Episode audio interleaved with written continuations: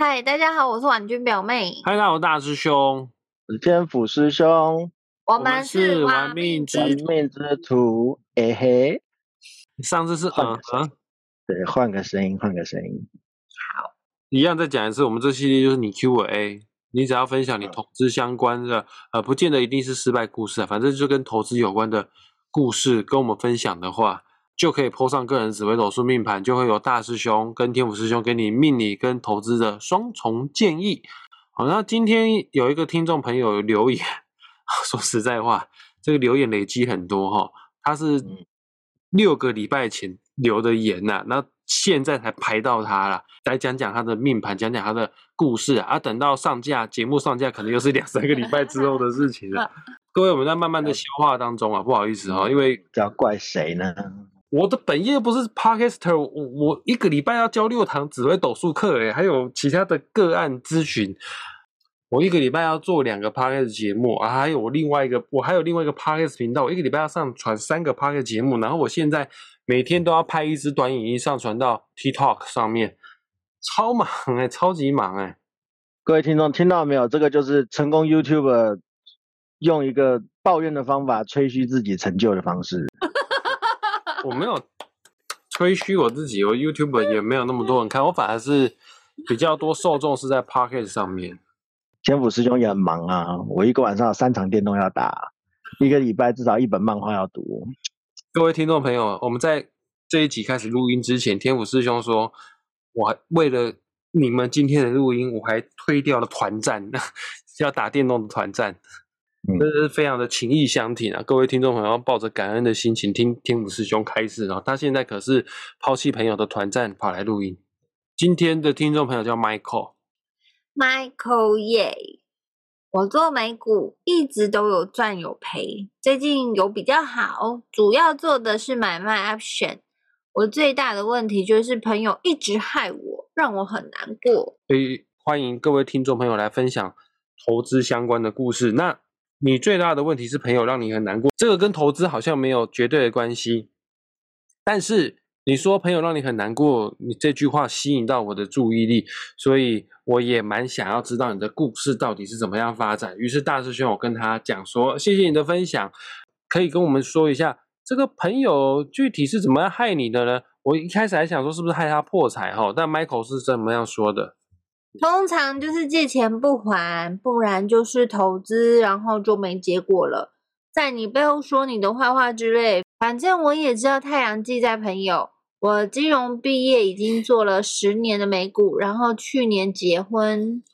最让我心累的是自己的专业被别人说的好像是诈骗集团，平常不想和别人交流。我总结一下 Michael 讲的话，就是。你有介绍朋友，你有帮助你朋友，你有给朋友一些建议，说要如何去做投资，但是你的专业跟朋友做分享之后，朋友反而觉得你好像是来骗人的，是诈骗集团啊，或者是有的时候你借钱给朋友，朋友没有还钱，或者是你投资朋友的事业，结果就就没有结果，反而最后还说你坏话，呃，可是你是内行人呢，你看得懂紫微斗数命盘呢，你真的是非常的专业哈。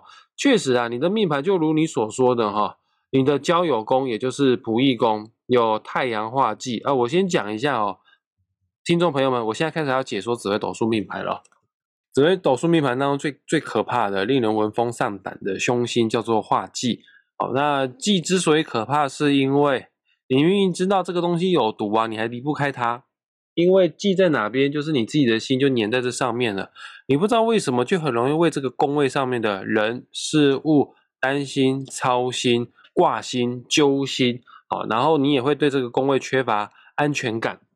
哦，你会忍不住的想要为这个宫位好。可是，忌毕竟还是凶星的，不管你为他做的再多，有的时候真的是这个老国个人想个老挪。那偏偏 Michael，你的交友宫确实是太阳星化忌的，而太阳这颗星是最博爱的星，啊，它会燃烧自己，照亮别人，啊，把光跟热全部都奉献给朋友。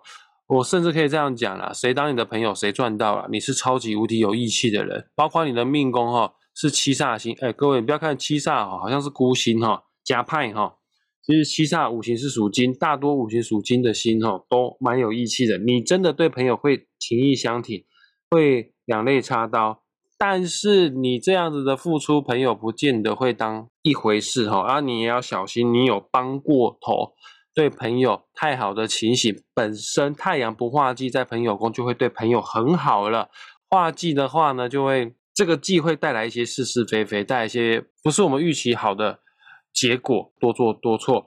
呃，你还是多爱你自己一点吧，对你自己好一点吧。朋友的话，能帮就帮哦啊，帮不了的话就放生。我知道你很有义气，有时候你真的受不了，真的忍不住，真的想要帮朋友的话，那就送你一句话，有一句话叫做“欢喜者刚还休”。你做的你该做的，啊，对方不领情的话，那就那就我们也就只能摸摸鼻子啊，就只能这样子而已了啦。哦，好，那我相信你绝对是非常有专业的。你刚刚说了，你用你的专业去告诉朋友如何去做投资，好，啊你的命宫延伸出去的三条线啊，有带文昌文曲，诶所以你是非常的聪明的一个人呢，再加上呢，你命宫啊还有一颗小聪明之心啊，叫做灵星，本身灵星就够聪明的，你的命格三方还又带昌曲，好又带天魁天月，聪明绝顶呐。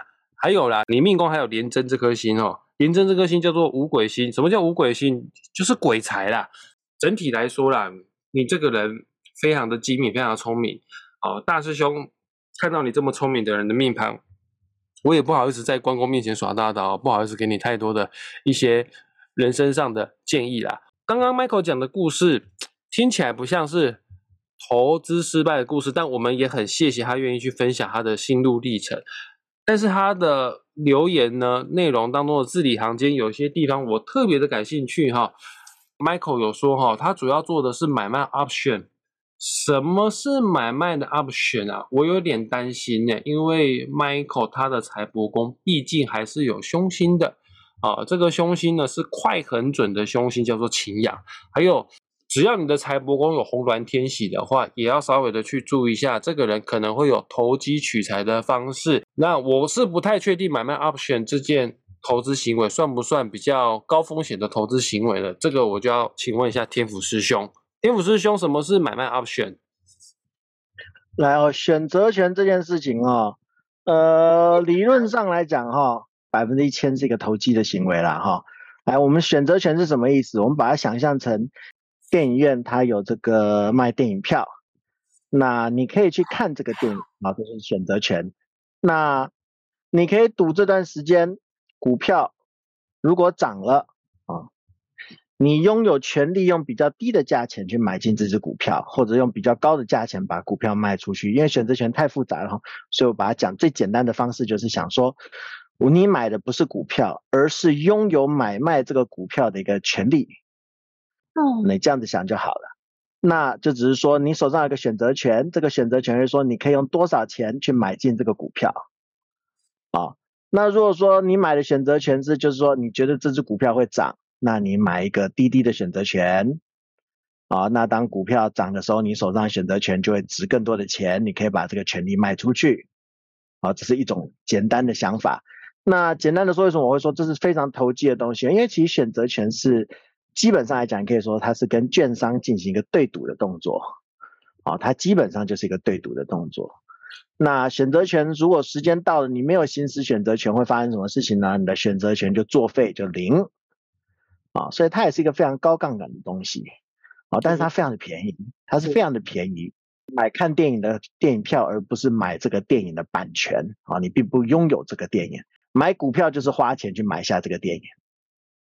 嗯，天府师兄，我问一下，你刚刚说它是跟券商做对赌的行为，对，它其实是一种对赌的行为，它本身这个产品最早设计起来就是做一个对赌的行为，就是说，嗯，你可以赌赌看这个股票之后会涨还是会跌呢？啊，你买一个权利啊，拥有以某个价格买进这档股票的权利啊，就是选择权。毕竟金府师兄，你以前在赌场有混过一段时间，你很常在节目上说一句话，就是在赌场上面要获胜，一定要跟庄家站在同一边。券商是否为庄家呢？券商就是庄家，所以其实有很多时候我都会讲说，你买的选择权在一定的程度上，券商释放出来的时候，它其实已经计算完它的风险了。什么意思？就是你身为闲家哈，就是买家，你的获利机会本来就是非常的堪忧的，不代表你不能赚哦。那也会有高手，他可以算出来说，那他还是有机会去赚。这些情况都是能够发生，只是说在大部分情况下面，其实我们身为散户来讲的话，其实你你的胜算是不算大的。所以我在这里也会讲说，选择权可不可以做？可以啊。这个天府师兄当年的那一台皮卡丘 Switch 限定版，就是我就是同等的选择权买下去，然后两天赚的拿来买的，但是。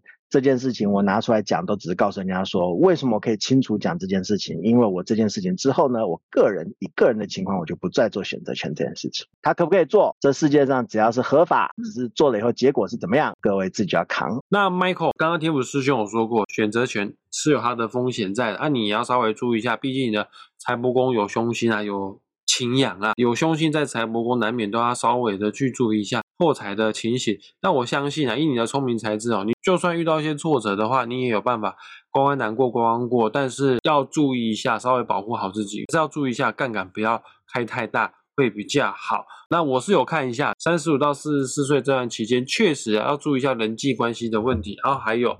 也要稍微注意一下，因为人际关系而导致有破财的情形，跟你在命盘上面多分享几句哈。那我想再问一下天府师兄，Michael 他除了做选择权之外呢，他还有做美股哎，那可能他在国外长大，他在国外成长的，他会做美股。那我想请问一下，我身为土生土长在台湾长大的人。包括我们很多听众朋友也很多都是在台湾成长的人，你觉得我们台湾人适合去买美股吗？这个问题太见仁见智。其实很多人买美股有非常多的诱因哦，包含就是美股在一定程度上起伏波动比较大哦，获利比较好。那有的人是因为税的关系，因为海外收入哈那个所得税缴的方式啊比较少。那有的人呢，就是单纯觉得因为美股嘛，他就觉得美股是赚头或者公司水准来讲都比台湾好，而且都是有可能的。但是我个人哈，以小资主的立场来讲哈，我个人不碰美股，原因是因为我不住在那个国家，不是用那个国家货币，所以我不愿意去把自己的货币风险来承担上去，这是个人选择。每个人都美股做或者不做都是可以。个人若面对你说是。新手小白之类的，我都会说，你不住在某个国家，你就不要去动那个国家的股市哈，因为你面对的风险，除了股市波动风险以外，还有汇差风险，这些都是要注意的东西。这是第一个。然后第二个的话，呃，往好处想呢，美股你可以参加去买很多的好公司，比台湾好一点，世界级的公司。好，这是美股的乐趣啊！你可以买什么可口可乐啊，就是巴菲特最爱买那一些，或者说非常多哦美国的高科技股的公司。但是我们要记得，它的这个涨跌幅度是远超过台股的，它一天可以跌到台湾好几天的跌停板，也代表它可以一天涨台湾好几天的涨停板。那这样相对的风险不就更高吗？那风险的意思，其实在英文来讲，risk 这个字的字根的意思就代表说是不确定性嘛。嗯，那。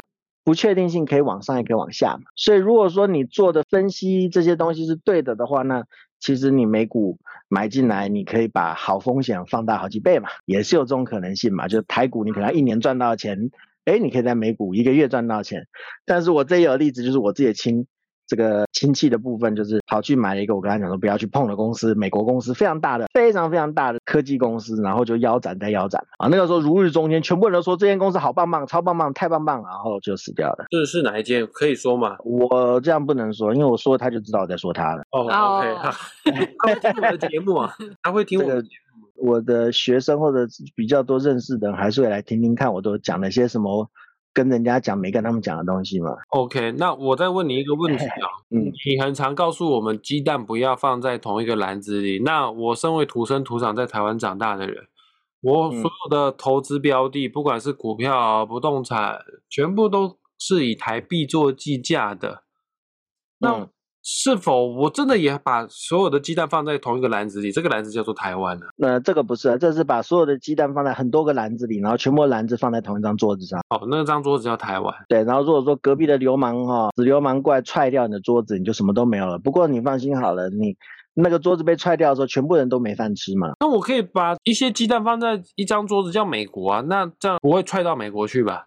如果你有足够的钱，当然是可以做这件事情了。对对，我都讲，有的时候，但是问题是一张桌子上你放多少东西，你的成本是多少？其实这个是很值得考虑的东西，因为其实有一个正确的投资的第一要素是先确定这个标的物可不可以买，第二要素就是你在做这个投资的时候你要花多少的成本，你做越多的成本越高的事情，那其实就代表你的赚头越少。所以我们去投资美股的话，会比美国人投资美股还要。更多的交易成本，对，还有你你要扛的风险又更高，因为资讯不对等嘛，因为我们不是在，还有还有我刚刚讲的，其实最直截了当就是汇差的汇率，哦，还有汇差的问题，是啊，嗯，然后还有我如果再问你，如果说这个阿六打过来了，你没有办法逃到美国去，那你留在美国的资产能干嘛？也救不了自己，除非你真的有办法游到美国去，不然的话那边的钱也是看得到吃不到。我讲说，如果你有办法游到美国去的话，我觉得你做什么都是会成功的，不用管投资人，可以跟站在沙滩上面对歼灭敌人。滩头部队啊，如果你有办法游到美国去的话，这样讲也是啊。就我都会讲说，其实有的时候，有的人会把一些风险规避的东西放到大到一个，我觉得这不是你要关心的事情啊。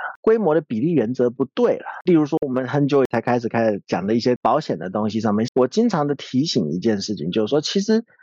有一种非常大的、最大的风险叫做叫流动性风险。你买了各种保障，但是就是没有想到说现金用光光了怎么办？啊，这个风险，这个风险是比什么都严重的风险了。我觉得其实，所以我会说，考虑风险，第一个投资最直接的风险就在于你的获利能不能得到，然后得到的获利呢，你能不能分到？我，这两个东西都决定了以后，你再去考虑战争风险啊之类。这种东西的风险，然后还有一另外一个老调重弹，就是在你想着能赚到多少钱之前，你要先想的是我赔得了多少钱，赔了这些钱我能我 OK 吗？其实这是一个人性的问题，在经济学里面是有讲，就每个人在考虑到投资这种东西的时候，都先想到都是我能够获得利益在哪里，没有人会先去想到说我会受的伤害在哪里。那很多人讲说，从天使之中你常常投资这些东西，你都好像老神在在，因为在我的想象中，我都是先把问题想的糟到一个你没有办法想象，你怎么能够那么悲观呢？我会说不是，我是先想过这件事情失败到这个程度以后，我都不会太难过啊，所以我就去做这个投资。然后如果我已经做好那样的想象的时候，那所有的伤害其实就是擦伤，不会有那个 Oh my God，天塌下来了，不会的。因为最糟的情况在我的预想里面哦，才这样啊，不过是擦伤罢了。那我再问一下，关于 Michael 的故事，两位还有什么要分享的地方吗？其实有，因为我们在上一集节目的时候，我们有我会把投资这件事情放大化，就是说包含投资你的人际关系啊，等等等等。其实我在这个地方，我就觉得说，那 Michael，你都知道，你每一次碰到朋友都会这样子的话，那你为什么还要这样子做呢？这就是画技的魔力啊！这个这，所以我们就讲说，那所以其实在这个地方，Michael 你的投资就是应该投资在自己做人处事这一块上面，就是。你就你就把它写成便利贴贴在电脑荧幕上面，就是有人跟你来借钱，哈，答案就是标准同意的 no，对对对，你就唱给他听嘛，挖波机挖波机摩机，对不对？或者说是像这个投资的方式，其实我都会讲，就是简单，啊，然后很多人都一直认为投资就应该要是一个大赚，我就想说没有，你要你要的是老话一句，听我好几年来节目都要记住。投资的目的是为了拥有这间公司，然后年底呢，加把钱分出来，啊，就就就这么简单的一回事而已。嗯，我觉得 Michael 你做 option 能够做得很好啊，代表你十足的聪明，而且五运昌隆。然后你里面写说有赚有赔的时候，其实通常这句话能讲出来的人应该不会太差吧？因为你讲都讲有赚有赔嘛。那我只是讲说，通常在这种有赚有赔的东西时候呢。哦，以数学来讲，就庄家的胜算大，大赔小赚，大概这样的机会会会慢慢叠出来。简单说，你做的次数多了以后，哈，数学是不站在你这一边的啊。但是每一次的交易都是一个独立事件嘛，所以我这样子讲，其实也是一定程度上也是不对的。只不过是，嗯，你问我的话，我会说自己很擅长做这件事情，就好好做好它，哎。好赚很多钱，然后天福师兄最喜欢听人家讲赚钱的故事，我很开心。这样成功不一定在我，但是有我一定不会成功。那在我们节目快要结束之前，我在最后跟 Michael 讲一下哈，紫微斗数有一句记在哪边，你就是上辈子欠他，这辈子要还他的。换句话说，Michael，你画记在交友宫，你这辈子就是要来还朋友债的哈。那讲到这边啊，很多听众朋友会问说，那大师兄什么时候来还完啊？当你的心呐。不会因为朋友，不会因为那一个人的三言两语，或者是因为那个人的情绪而有所波动。他不管再怎么吵，跟你闹，或者刺激你，你的心都不为所动的话呢，就是你还完的时候了。换句话说，还不还完，都在你一念之间，就是这样子而已。喜欢我们的频道，记得按赞、订阅加分享哦。然后，如果有关于投资相关的议题问题的话，那师兄也会在本集下方的资讯啊附上网址连接，点击下去之后呢，跟我们做询问啊，不管你是股票啊、基金啊、不动产啊，anyway，或者是古董啊、这个玩具啊的公仔的，哦，上了一堂课投资自己呀，哈，这些其实我都觉得。把所有的这些东西都拿来，我们一起分享嘛，对不对？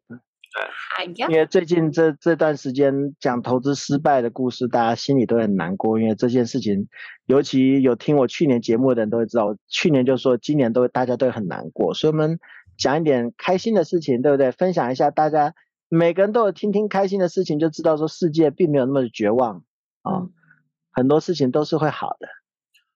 而且你只要分享投资玩具的故事，说不定天府师兄话匣子又打开了。哎哎，玩具、宠物、对漫画、游戏，你看我们有很世界，世界有很多可以聊的有趣、有意思的东西呢。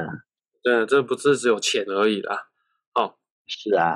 好，那要来留言的、来剖命盘的，我一样会把链接放在本期节目下方的资讯栏。那我们就到这边结束喽。好的，拜拜，我们下次再见。拜拜，拜拜。